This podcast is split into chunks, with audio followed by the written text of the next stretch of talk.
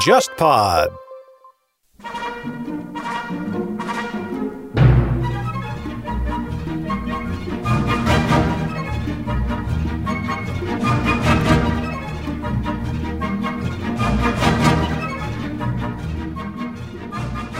各位听众，大家好，我是顾超，欢迎大家又来收听新一期的天方乐坛节目。那在 JustPod 旗下呢，有一个老牌节目，相信很多朋友也是知道的，叫《杯弓蛇影》。那么这个节目呢，主要是分享酒文化的相关的话题。所以今天的天方乐坛呢，我们来讲一讲音乐和酒。那节目当中是请到了我们的老朋友，也是 JustPod 的全方位的客座主持沙青青老师。大家好，同样呢，还请到了杯弓蛇影的主创钱老板。大家好，我是钱老板。那么我们一起来换个角度聊一聊酒和音乐之间的关联，然后看一看呢这两个产业当中有一些什么样的互动或者可能性。那我们今天呢这个录音的环境有点特别啊，就是大家桌前面都有一个小酒杯，是吧？杯弓蛇影是不是一边喝一边录是一个常态啊？算是杯弓蛇影的一个传统吧。好像喝一点之后，大家的哎表达欲望都会比较强强烈旺盛一点。对，我听《杯弓蛇影》这个节目，就会感觉到《杯弓蛇影》这个节目对于音乐也有自己的一些追求，比如说你选用的这个嗯开场的音乐，对吧？你们是怎么去考虑？当时说考虑说，哎，搞个什么样的音乐来配这个节目呢？当时是这样子的，因为之前也是在和呃忽左忽右的陈彦良讨论说用一个什么样子的音乐。当时我们也想了蛮多，是不是要每一期呃根据主题去选一个音乐？但是后来我们发现这个其实是一个挺复杂的事情，然后就找了一个当时版本九的一个歌曲，其实是一个有一点点个复古的这种感觉的一个昂首向前走。对，作为我们的一个开场的曲目。但是结束的时候的曲目，我们其实会根据每一集不同的内容去选择一些相关性稍微强一些的，有的是跟酒有关，有的可能我们聊到的某一个话题、某一个国家、某一个。呃，地方它可能有一些相关的音乐作品，我们会拿来选择作为节目中的插曲或者结束曲。我想问问看，就是在你看来，音乐和酒在人们的生活当中扮演什么样的角色呢？我觉得是两者是有共同的地方的。很多时候，他们的消费场景或者使用场景是类似的，就是人们在社交的时候可能会听音乐去喝酒，有的时候有的人也喜欢独自一个人喝酒，独自一个人听音乐。我觉得他们在场景上面是有一定的共生的一个关系的。嗯，然后另一方面呢，我觉得对于个人来讲，他们嗯、怎么说呢？它们是一个情绪的一个放大剂吧，这两个都是的。就你开心的时候，你听的歌，然后你喝了酒，你会很开心，你就会想要跳舞，想要加入这个狂欢节这种感觉的一个 carnival 的这种感觉。就我们看那些国外的一些狂欢活动，无论是出于宗教的，还是出于一种什么地方的这种文化的，都一定会唱歌、跳舞，然后喝很多酒。嗯，另一方面，就是你心情不好的时候，你一个人喝闷酒，你会越喝越难受，然后你听一些悲伤的歌，你越来越难受。我觉得这是一个放大的感觉。呃，因为酒这个东西在人类的历史当中，可能我想它也扮演着很多不同的角色，它在角角色一直在转变了。在古典时期的一个作曲家海顿的一个清唱剧《四季》当中呢，里面把一段叫做“那里有美酒”这一段唱段合唱啊，或者叫做“酒醉赋格”这样一个东西放在了他《四季》当中秋天这个篇章里。Hurrah!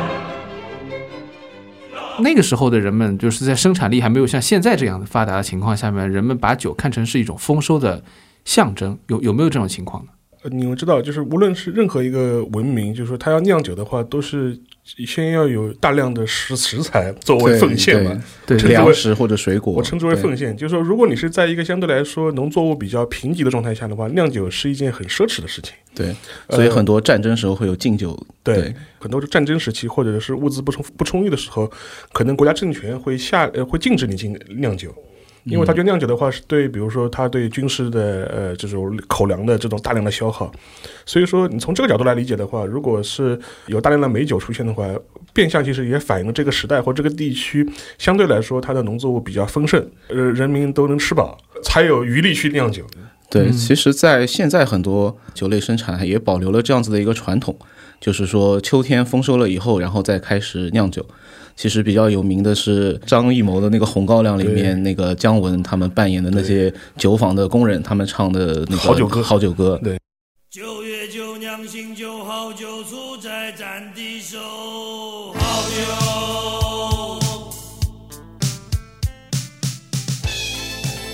九月九。酿新酒酒，就是从差不多重阳节的时候开始，把多余的谷物或者是水果，他们进行开始发酵蒸馏，开始做酒。然后另一个例子其实是现在在浙江的绍兴是著名的黄酒产地，嗯，他们每年应该是在应该是立冬，立冬立冬，对他们是他们有一个很大的一个像祭奠的一个活动一样，就是他们的冬酿节，表示着他们一年的酿造开始了，所以差不多都是秋末到冬天刚开始的时候开始这个生产。嗯、另一个原因就是古代那时候这个没有什么很好的控制温度的这个科技啊，对，因为酒的发酵生产，酵母需要在一定的相对比较低的温度下，它发酵的东西是比较好的，活性是比较强的。夏天的话，温度太高了，这个那时候没有什么空调啊、冰箱啊这种东西，对，然后用自然冰也是一个比较奢侈的事情，所以是比较难生产的。冬天就比较方便一点，你太冷了嘛，就生点火嘛。对对，这个取暖比这个制冷相对来说要在那个时候要方便一些。是不是说现在拿到酒的这个难易程度上，是不是变得更加简单一点了？有什么比如说技术上的提升啊，或者除了粮食丰收以外，还有什么？你温度控制更容易嘛？就跟前面钱老板讲的，就是说，当然一般来说了，现在呃风潮可能又转回去了，就是不大主张你就是说特别反季酿酒的，就、基呃对就基本上还是希望你按照自然的这种这种规律去做，不要就是用大量的这种人工的工业化的这种改造，然后把这个时序给颠倒过来。对，这也是一个现在的一个潮流吧，就是各个产业里面，不光是酒啊，包括咖啡啊、巧克力啊这些零食里面，都会追求这种比较单一的产地，追求这种比较自然的、少干预的这种生产方式吧。对，另一方面，我觉得其实也是工业时代以来，就人们交通运输和物流都比较方便。其实你可以从国外进口粮食来这个进行生产，所以物资上面其实也是比较好的保证。举个例子，就比如说我们中国台湾地区，它有很好的威士忌，拿过很多奖，嗯卡马兰这种对都是都是世界拿奖的，但是它本地其实是不产麦芽的。嗯，它大部分的麦芽是要依靠进进口的，就是说对这就是一个例子嘛。所以说，在这种酿酒模式，如果在传统社会，基本上是不可能实现的。对。啊，所以这个酒的生产其实和酒的原材料的这个生产已经可以区分开来。那其实对酒，因为我不是特别了解啊，呃，我不知道在酒里面是不是会有一种，就是说分一些不同的品类，然后大家会觉得某一种酒就是代表某一种特别的这种形象。拿柯南举例子的，就柯南里的人物基本上都是一一个一个酒一个酒的牌子嘛，就对啊，是？吗？这是那个黑暗组织里面的他们的代号嘛，是各全部是酒种的品品类。对对。就比如说我们都知道琴嘛，金对，gin，金嘛就是秦秦酒，对，就是一部分原因是因为这些品牌商的市场营销的结果了。嗯，对他们会把自己的品牌根据他们划定好的这个消费人群，他们去在推广上面要用一些拟人化的手段。嗯，但是我觉得其实是一个呃没有什么特别一定的一个东西。我觉得每个人可能有自己不同的理解。嗯，对，就像比如讲香槟，有的人想到香槟是非常优雅的这种绅士，这种零零七这种感觉。对，对有的人想到的是那种军官，嗯，拿破仑那时代的那种有阳刚气的这种少年军官的感觉，嗯还有的就会想到那种呃很优雅的那个淑女或者名媛阔太太，他们在派对上面会喝这个饮料，比较复杂的话题。然后我觉得每个人其实会有不太一样的一个理解。嗯对对对，其实像那个写圆舞曲的那个小约翰施特劳斯，他就写过很多跟酒相关的话题，比如说像这个香槟、波尔卡，对，那这里面就有这个乐团里面，它用一些特殊的乐器或者声音效果来这个模仿这个开香槟的这个 砰砰的声音嗯啊。还有比如说它的这个圆舞曲，像那个《醇酒美人与歌》，嗯其实它这也是把这个酒和呃女性啊，或者说社交场合啊，和这个呃唱歌啊，把它这些东西全部都结合在一起。嗯，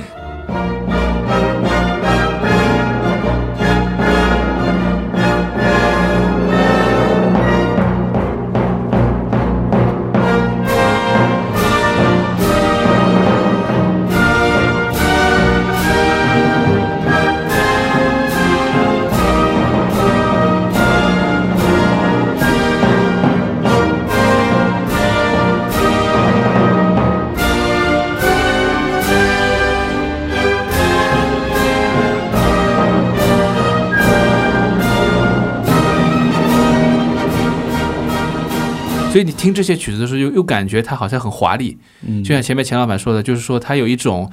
阔太太在社交，或者是一种比较军队也是很辉煌的那种感觉，所以正好跟圆舞曲又非常搭。一个凯旋的这种饮料，对，嗯，其实日本因为是一个非常崇尚酒文化的一个地方，那么他们自己有自己的酒，那也有日式的洋酒啊。嗯，那么比如说比较经典的，像美空云雀有首《悲伤的酒》，这个曲子呢，从前奏这个吉他的拨奏一听就感觉是一种像日本酒的一种错觉。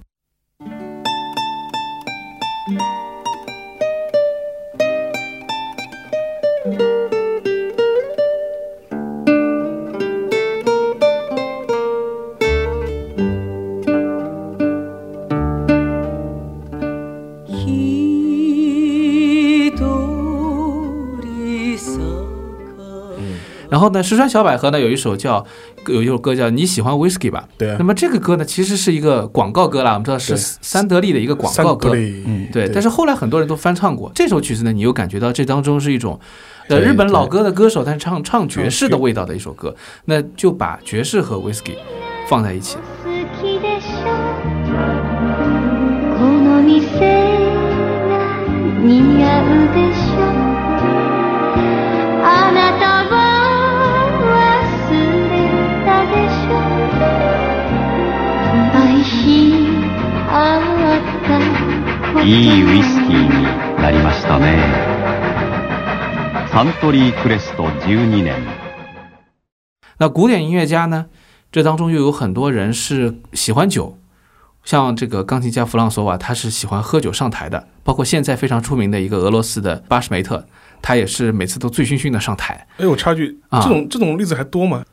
因为我有一次喝酒上台，我有一次在上海 看巴什梅特和他这个乐团演出，他指挥，嗯，我感觉他上台的时候是就是微醺的状态，他有一种跌跌撞撞的这种感觉，然后走路的时候他肚子已经比较大了，嗯。然后他走路的时候头呢是这样，这一直在像点头一样的，嗯。就让你感觉到他有一点点就嗨。是对对。可能上台之前喝过酒了。嗯。啊、这个是让我印象非常深的。然后和很多音乐家聊天，他们都会聊到酒，比如说像我们中国的这个小提琴家吕思清，嗯啊，他很有名，但是他非常喜欢这个红酒，所以他是被认为是一个著名的一个懂酒的音乐家。对，那还有音乐家，比如说会在自己家里面种葡萄园，因为这些音乐家他住的比较郊外，对吧？对就是与世隔绝的地方，那他们自己可能就有酒庄，甚至于可以去呃出售自己的酒啊。嗯我有的时候觉得，真的觉得就是说，感觉古典音乐和红酒之间好像关系比较密切。这是不是跟就是西方古典音乐的缘起有关系？它在十七世纪、十八世纪就开始成型、开始呃发端的时候，当时的古典音乐家更多类似于是给贵族老爷们跑堂会的嘛，嗯，就基本上是，比如说呢，某个贵族家里面他要办一个私人的音乐会，然后会雇一个职业的音乐家给他写曲子，或者是帮他呃演奏，甚至去宫廷里面，他可能出入的场合更多是这种上流社会的这种状态，所以说他会喝当时贵族社交主流的饮料或者是主流的酒。然后久而久之，到了十九世纪，这古典音乐开始就是发扬光大了，开始进入了一个它比较成型的状态了之后，你会把两个东西思想意识上捆绑在一起。提到古典音乐哈，就是红酒或者是香槟。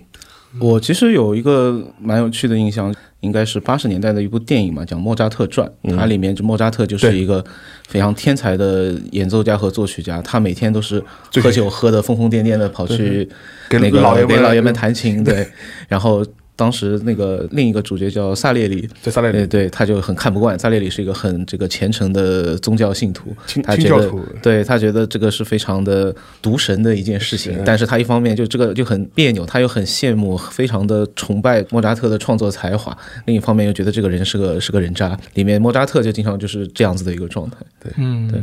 但现在说起来，就是就是那个时候肯定会社会有很多条条框框啊，什么环境下喝什么酒，现在还会有这种区分嘛？比如说一些我们用底线思维来 来来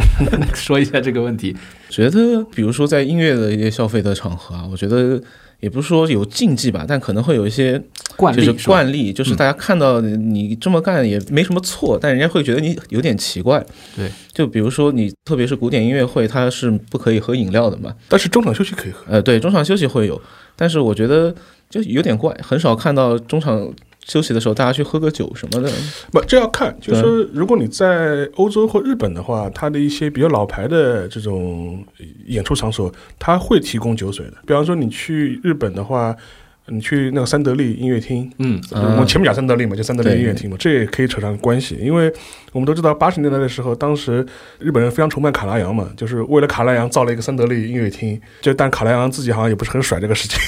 嗯 但是如果你去三得利音乐厅的话，它基本上中场休息的时候，它是会提供香槟的。啊，就说你可以去买一杯香槟，然后在那地方跟这种达官显贵，或者是甚有的时候甚至音乐家会跑出来来跟你，就是说交流一下，就说这种这种场景也是有的。然后在欧洲的话，有一些老牌的音乐厅也会提供类似香槟一样的酒水，但可它肯定不会提供你这种嗯高酒精度的，但肯定是类似于香槟这种东西会比较多。嗯我倒觉得稍微那种音乐剧可能没有那么严肃的这种场合，他在幕间的时候，其实外面是会有售卖一些酒水，香槟啊、葡萄酒之类的会有。嗯，对，但是好像这种剧场一般不太会卖啤酒啊。对，呃，啤酒比较少少，啤酒啊对对。那啤酒在什么场合会比较多？体育比赛体育比赛啊，然后 Live House，live house 就是比较流行的摇滚的这些。就是音乐节，音乐节对音乐节很多现在是有厂啤酒厂商会赞助的，对，嗯包括夜店，夜店里面，呃，夜店里面酒就很杂了，对对对，其实什么都有，对对，就是有些地方它是只提供几种，有些地方它是提供几乎全品类的，就是说常喝的这些酒都会有，是吧？对对，那么刚刚说到了这个三得利，那我们就接着聊，就三得利集团在上个世纪八十年代末的时候造了这个三得利音乐厅，然后现在其实这个厅可以说是日本音乐厅的一个象征了，亚洲说是亚洲最有名的一个音乐厅了。对，那么这个音乐厅呢，好像是跟酒联系在一起的，因为他们的这个呃 whisky 叫响嘛，这个响本身就是音乐嘛，其实就是。嗯，是对，那三得利有意的把就是 whisky 这个酒对，和呃音乐厅结合起来。嗯。那首先我我先想问一下，就是说 whisky 到底在这个整个这个酒的文化当中，它大概是个什么样的角色呢？Whisky 的问题是它的 range 非常大，就是从高端的到低端的，其实它的受众千差万别。我们前面讲那个三得利的响，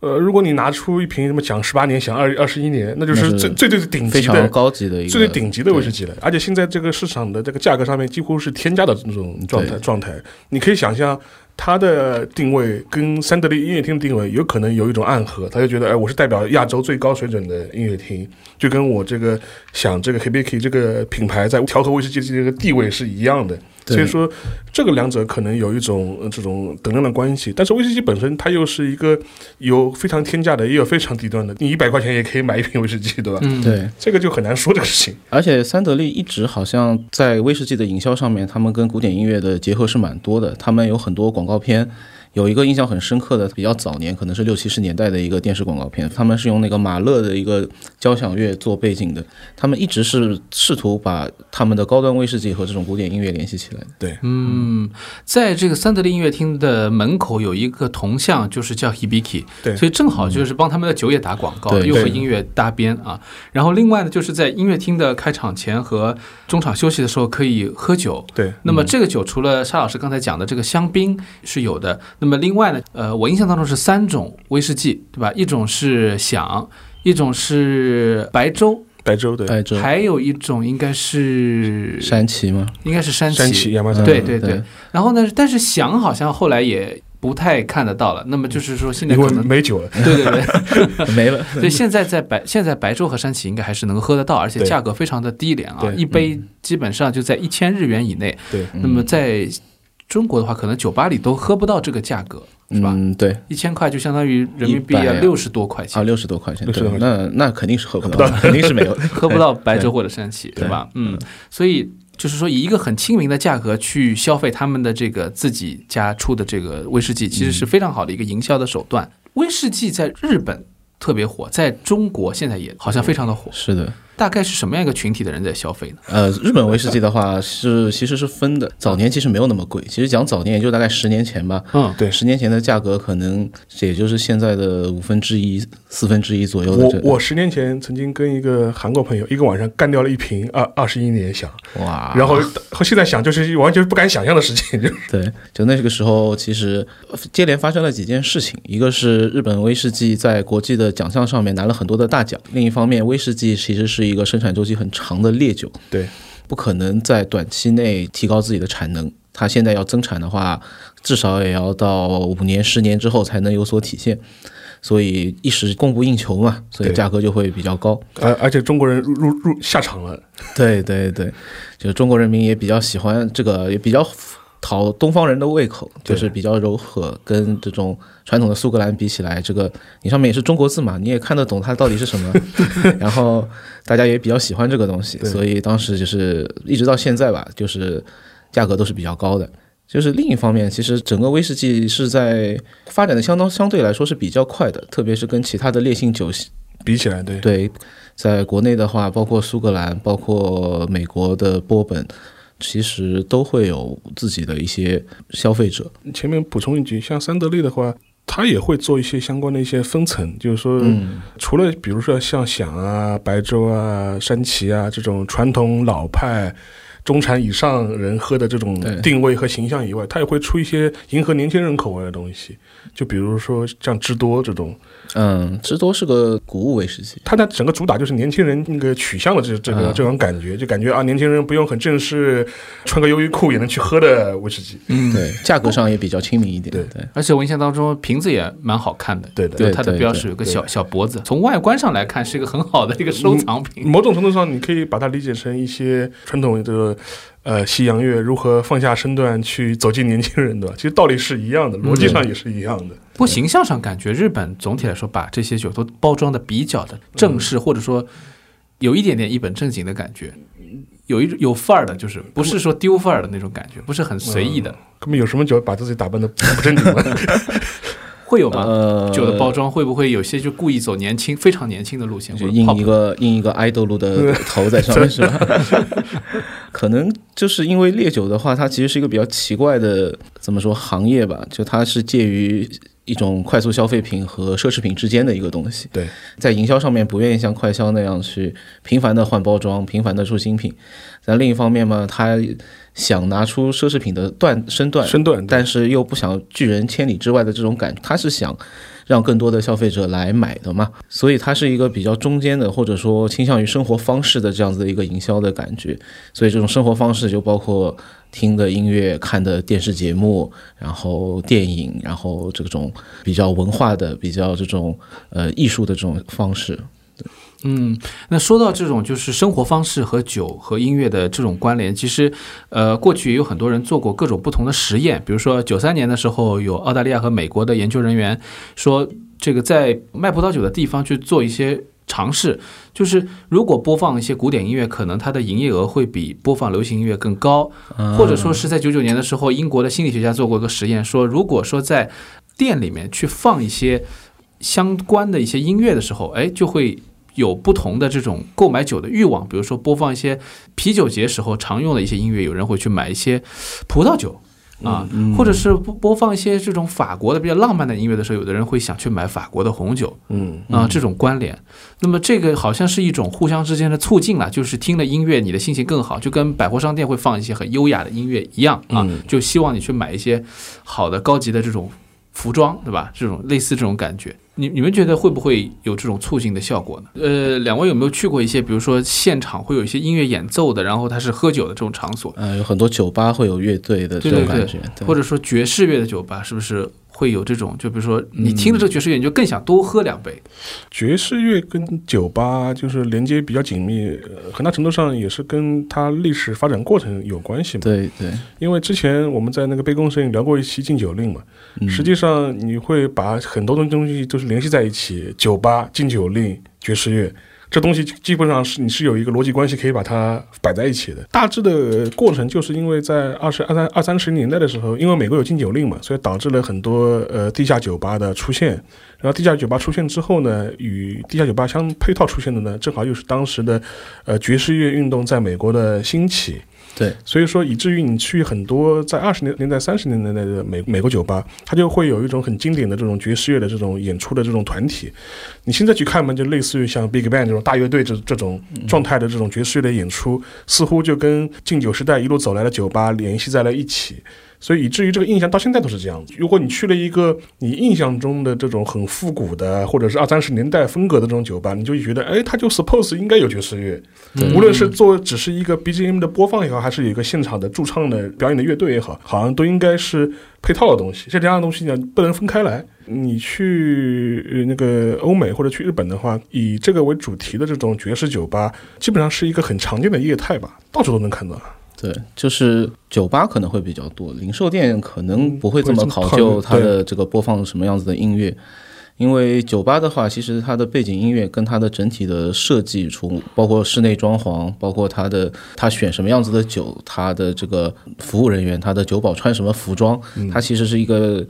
有具有一个和谐的一致性的。对配套的，就是对对对，嗯它应该是一个整体的一个设计理念。对对从视觉到听觉的，对，到味觉对，包括你喝提供什么样子的酒给他喝，对，嗯，有没有就是两位觉得去了以后印象特别深的？我举两个例子吧，一个是比较高端的例子，一个是相对比较平民化的。嗯高端的例子是在那个东京 Blue Note，Blue 嗯 Note 好像现在中国好像也开了吧？对，也有啊，上海和北京也有上。中国的我没去过，我不好评价。就是东京那个 Blue Note，它定位是属于一个非常高端的一个爵士酒吧，而且实际上它的每天晚上的那个表演是一个重头戏，它会请全世界最顶级的、最一流的爵士乐的个人或者团体来表演，就基本上是个小型的演唱会。但是呢，它又提供呃餐饮和酒水。它一般一天晚上会有两场，一般是六六点半一场，然后九点半一场。我上次去的时候，在疫情之前，呃，去年冬天的时候是看那个 Roll Carter，九十岁左右了吧？呃，没九十岁，大概八十五岁左右八十五岁左右八十五岁啊，就是实际上美国一个非常老派的一个低音提琴的一个一个大师吧。然后你去 Blue Note 的，他的感觉你就给你感觉他就定位一个非常高端的一个表演场所，但是他又提供酒水的服务，所以说我每次去的话就会观察很多呃在里面的人。你就会看到一个很奇很奇怪的现象，或者很有趣的现象，就是很多这种老爷爷带着小姑娘开眼界的这种感觉。啊，所以说你在那边一一种的话，你能发现一些呃，大部分都是以中年以上的呃夫妇或者是男女结伴比较多。因为它消费层相对来说比较高嘛，但是偶尔也会看到一个老爷爷带着一个小姑娘，或者是明明就明显有年代差距的这种 couple 在一起，这个情况在里面也会出现，就觉得非常有意思。但也未必是我们想象中的那种关系，它有，但也有可能就是说属于这种老一辈传递人生的经验，教教你什么是好的音乐，什么是好的东西，享如何去享受好的生活。是是是，嗯那出入那里需要有 dress code 吗？基本没有，但是日本嘛，它是一个讲究社会氛围的呃嗯这样一个社会嘛。如果你你去这种场口，你就会自己会自觉的自觉穿的会穿的穿稍微好一点，就基本上是。对对对，但比较有意思的是，它酒酒单非常有特色。它的酒酒单后面是那个 cocktail 鸡尾酒，它鸡尾酒会以爵士音乐家的名字来命名。嗯，他会根据爵士音乐家发明他很多他自己的配方，然后发明他的鸡尾酒。就比如说爵士史上耳熟能详的一些嗯大师，他都会给他自己特调一个饮料在那地方，嗯这是蛮有意思的。对，这样呢，对对于喜欢爵士的人来说，真的这个酒就变得非买不可了。对对对对啊。嗯，然后这是一个高端的例子嘛，对还有一个低端的例子，就是说是在福冈，呃，福冈它原来有一个呃很小的一个爵士酒吧，它那个日日文汉字的名字好像就是叫 Jazz 老铺，就是很老的铺子那种感觉。嗯它大概是五十年代就开了，一直开到大概是前年吧。前年之后，后来因为他们城市规划改造，那个那个酒店就暂时歇业了。但它一个是一个大概不到二十平方米的一个很小的酒吧。然后，但是在酒吧里面，它是会请一些在日本还没有进入主流唱片界的一些爵士组合，在那地方提供表演。就独立音乐人的独立音乐人的表演，但是很好，就是咱基本上就是你在那个环境里面，你基本上是跟那个表演者基本上是面对面，或者是距离就是就是不到一米的这种状态，就大家挤在一起这种状态。然后，但是呢，他在里面就是提供的酒水，当时老老板也非常酷，就是说基本上他说你有两个选择，你要么喝乌龙茶。要么就喝，就说是呃定款的威士忌，基本上也不让你选的，反正就基本上四五种吧，反正这就而且他一说所有价格都是一样的，就你喝乌龙茶也是两千，你喝威士忌也是两千块，反正就基本上这样一个状态。但是这也能很看出来，就是说是在日本的话，就说是爵士酒吧或者爵士音乐酒吧，它基本上的涵盖面非常广，从你最高端的呃 Blue Notes 到我前面提到这个福冈的一个小酒吧，基本上都能涵盖到，而且你都能找到你适合你自己的去处。其实，在酒吧或者是呃演出场地，不一定是爵士乐，它其实有很多种风格。美国的乡村音乐里面有一种很大的一个题材吧，就是酒吧音乐。它早年间可能是跟传统流行音乐有点像，就是哎呀我好苦啊，我失恋了，对对对我被老板炒鱿鱼了，什么这种感觉，就是我要来喝酒，然后你也陪我喝酒。然后，但现在呢，就可能就更加正能量一点，更加积极欢快一点，就是说。啊，我失恋了，我被老板炒鱿鱼了，我喜欢的球队又输球了，就怎么过得不顺利，这个世界都对我不好。然后，但是呢，我喝酒就很开心，来，我们一起喝酒。以前会有那种叫 jukebox 嘛，就是那种唱片机，唱片机也是对我们看很多美剧和这种美国电影里面，呃，都会有这样子的一个装置，就是你像像有点像点歌一样的，你投币了以后，你去点一个歌，然后那个机器会拿出一个唱片，然后在那边播放。嗯，对，呃，我有想到一个，其实是那个 Billy Joel 的一首很有名的歌，叫《Piano Man》。嗯，对，《Piano Man》里面其实他是根据 Billy Joel 这个人的一个自己的个人经历写的，有点半自传性的一个歌曲。就是七十年代的时候，那小伙子刚刚出道，但是就跟唱片公司闹翻了，他就一赌气就跑到加州。去在一个餐厅酒吧里面当了半年的钢琴手，去给大家客人弹钢琴，有点像那个四重奏里面的那个电视剧里面的那个。然后里面就发生很多事儿，那首歌就唱一个星期六，它里面会里面发生的故事说，有的老人在喝金汤力，然后说有的人在喝啤酒，嗯所以可能也不是一个那么高级的地方，可能是一个比较社区型的，就附近的居民会在周末来喝一杯的这样子的一个感觉。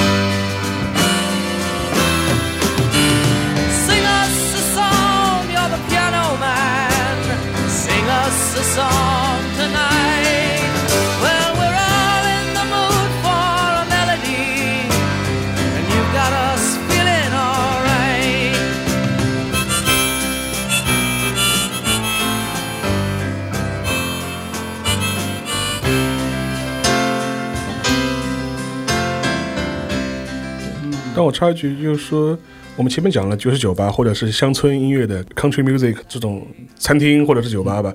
但也还有一种呢，就是就是比如说高档西餐厅，是不是要有人弹钢琴，对吧？而且我记得印象最深的是。改革开放初期的时候，很多这种五星级酒店里面还会有个人在大堂里弹弹钢琴，是吧？现在现在好像少现在也现在也有，现在还有吗还有有有有有一些啊，现在还有对吗你就他不是一直弹，他可能就中间某一个时段会来演奏。就是你前面讲到那个四重奏里面，四重奏里面，他不就是在一个高档餐厅里面弹吗嗯，？对，对，但他们不是以这种谋生为目的的，就是对，他们是小小的小小赚一点点钱，对一个演出机会。是是是，但这种酒店可能还有，餐厅现在还有吗？我就是真的有一个什么小的什么四重奏、四内室内乐来帮你伴奏的这种，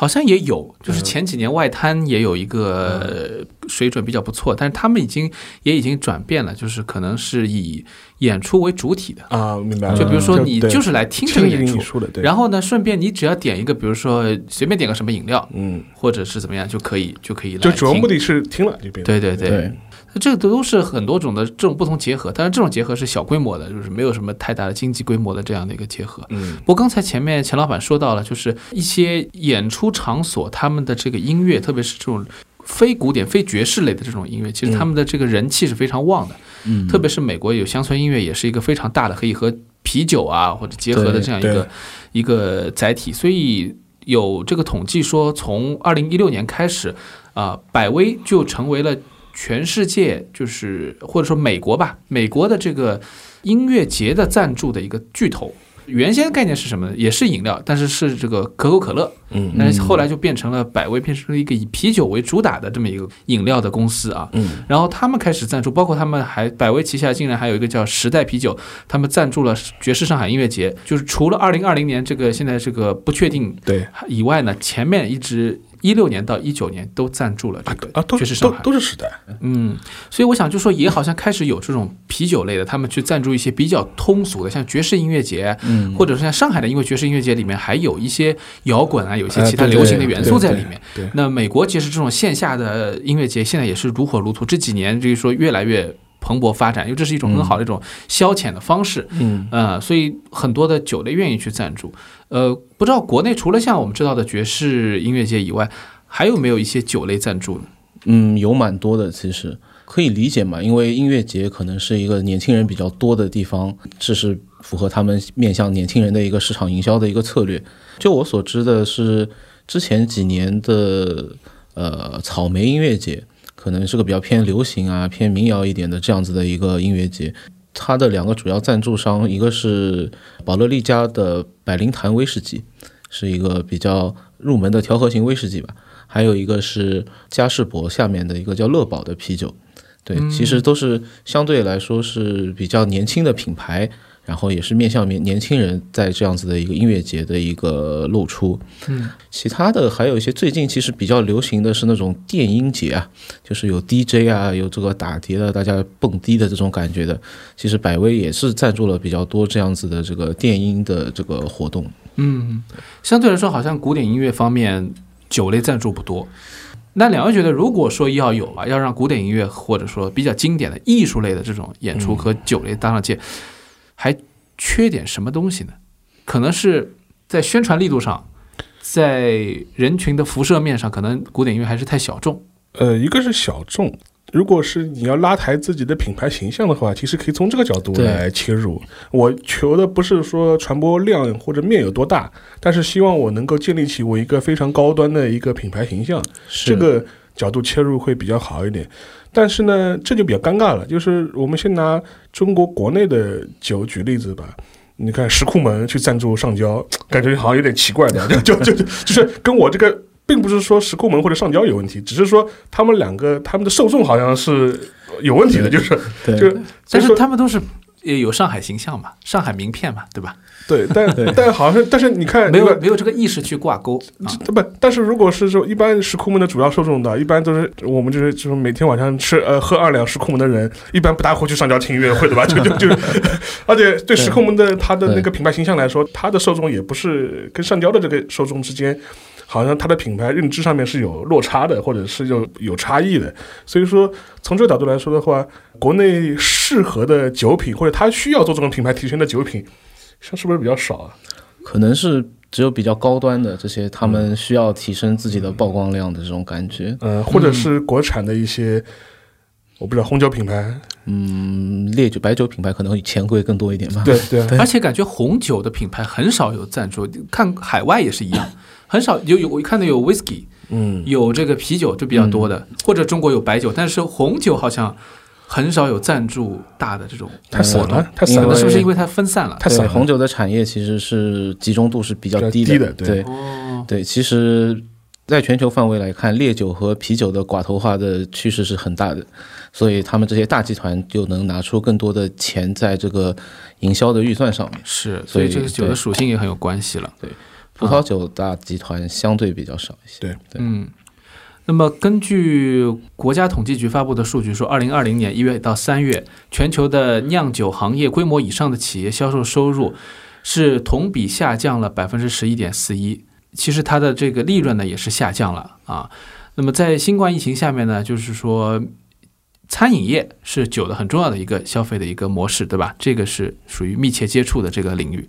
然后呢，这个文化娱乐行业呢是属于不是特别紧要的这种聚集型的消费的模式，好像两个都受打击。就是我们现在这个酒行业也好，还是这个呃演出行业也好，音乐产业也好，都是这样的啊。难兄难弟，难兄难弟对对，那么这个难兄难弟，我们现在是不是应该重新考量一下？就是作为社交性的这种酒和演出的这种生存的方式呢？他们有没有遇到一些困难？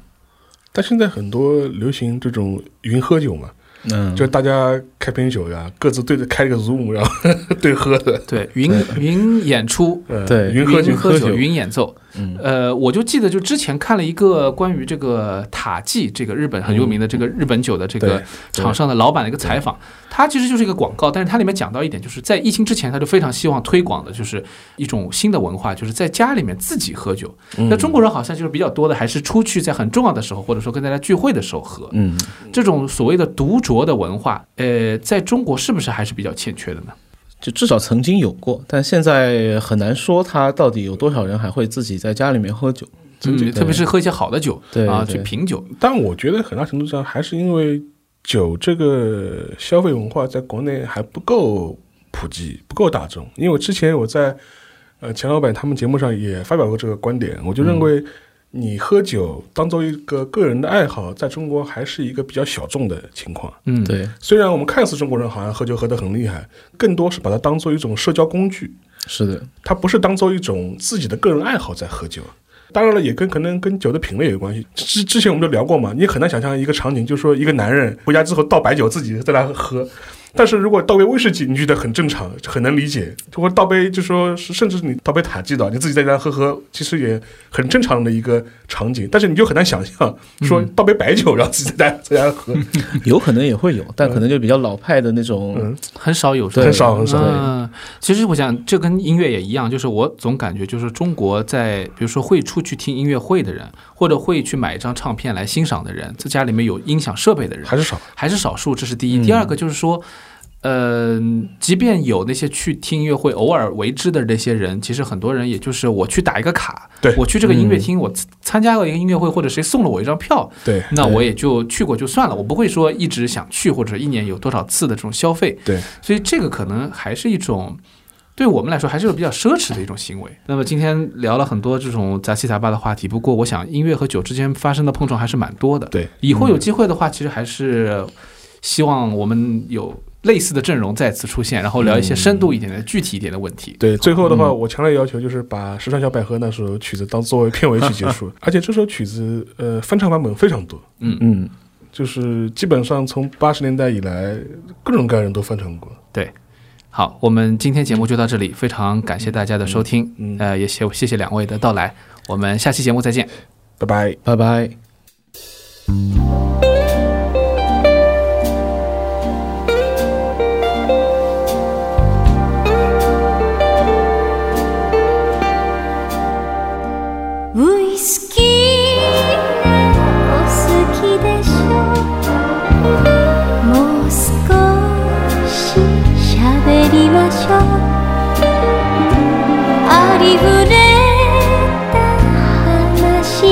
しょ